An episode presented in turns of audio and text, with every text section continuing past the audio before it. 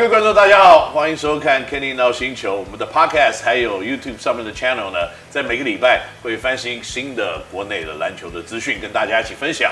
那在过去呢，我们有很多人物的专访。那今天呢，我要专访的人物可能跟过去这几个礼拜又有点不一样了，因为今天我要这个访问的对象呢，是我每天几乎都可以在我身旁跑来跑去的一个人。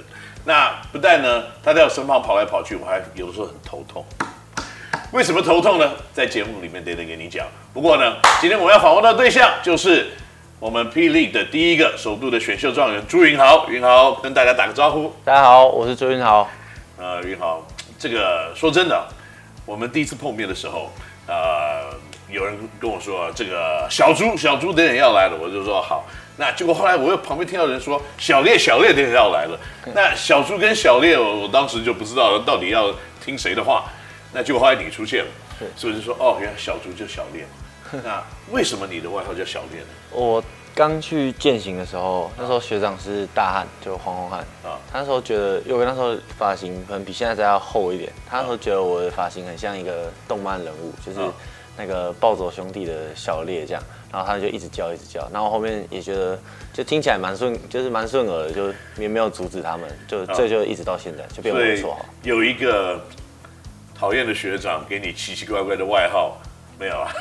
我们这个不是说讨厌的学长不是你，OK？你也随时可以来我们球队，我也都可以。这样子好像不太对，不能挖角，对，不能挖角，所以你不要来好了啊！没没有这个，所以小烈的外号就这样子跟着你，走了你整个大学的生涯。那人家叫你小朱小烈的时候，你会不会反应不过来？还是现在都已经很习惯了？我现在蛮习惯了，因为不见得每个人都会叫我小烈。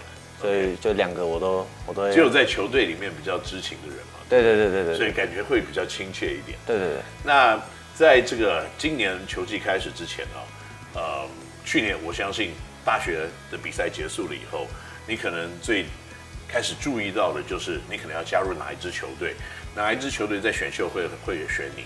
所以当时，呃，你大概在什么时候你会思考到就说，哦，我可能是选秀状元。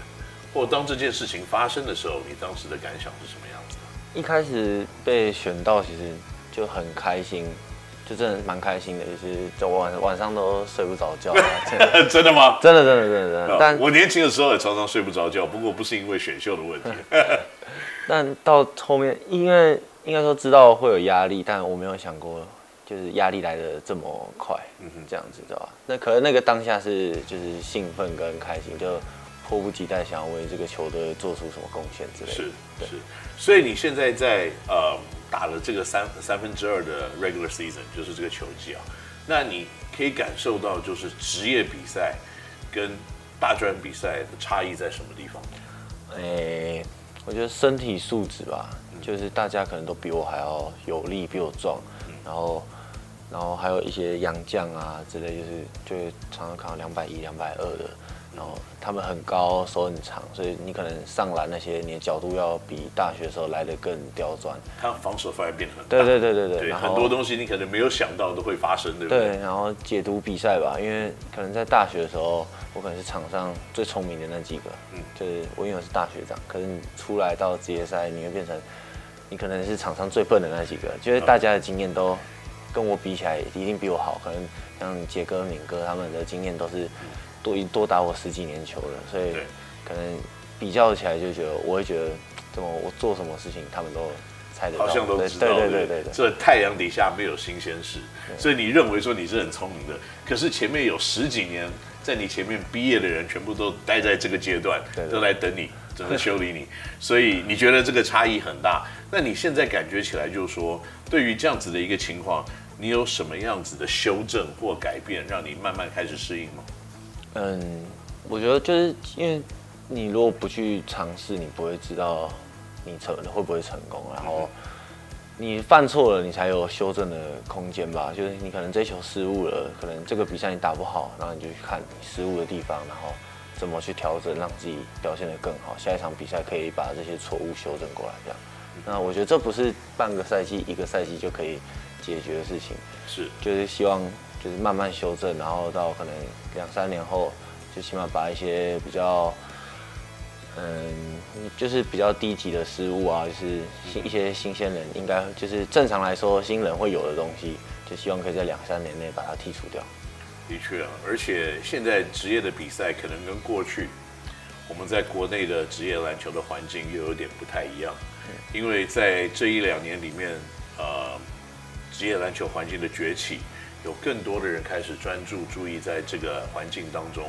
那身为选秀状元，我想压力一定很大，因为现在台湾的职业篮球的发展已经引起更多更多的注目，有很多人在网络上会讲些有些的有的没有的，他也可能会在做恶意的攻击，他也可能会去呃批评，可是有的时候是针对人身来做攻击。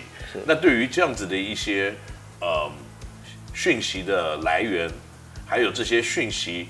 到你的耳朵里面，你看到的时候，会影响到你吗？其实说不影响，其实不可能的，因为大家现在手机都不离身，你难免会去看留言啊，逛逛 PPT 之类的。嗯，就是你说完全不被影响，其实蛮难的，因为刚其实赛季刚开始的时候被影响蛮蛮严重，就我没有想过会，就是原本应该是光环的东西，原来是一个这么这么沉重的包袱，对吧？嗯，那。就是其实到赛季中后段，就是现在到过过一半了，就觉得好像没那么严重，因为我打好的时候他们就不见了，可我只要有一场打不好，他们就跑出来。就后面到后面反而觉得就是当消遣吧，就人身攻击那种东西，当然就是你看过就忘记了。但对于球技上的批评，当然很多都是实话，就是当然是吸收进去啊，然后你就会知道。你这个地方是真的迫切最需要进步的，比如说我的切入、我的处理球的能力，可能真的是我迫切这个赛季结束之后我需要去进步的。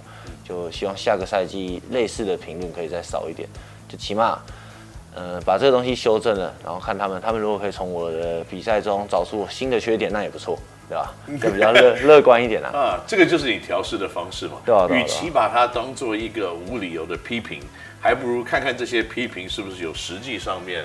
的一个事实，对对对，那搞不好你可以自己少看一些 video，然后大概有十个人就十个像教练一样帮你指出你的缺点，对啊，然后自己再去配合影片看看他们说的到底是真的还是假的，嗯、或因为我一定有我当下做这个决定的原因。那如果他们觉得一定会他一定会他们一定旁边看球的人可能会比我还清楚当下应该怎么做吧。那我回头去看可能会觉得，哎，他们说的可能好像也不也不是没有道理，是，那可能就是去。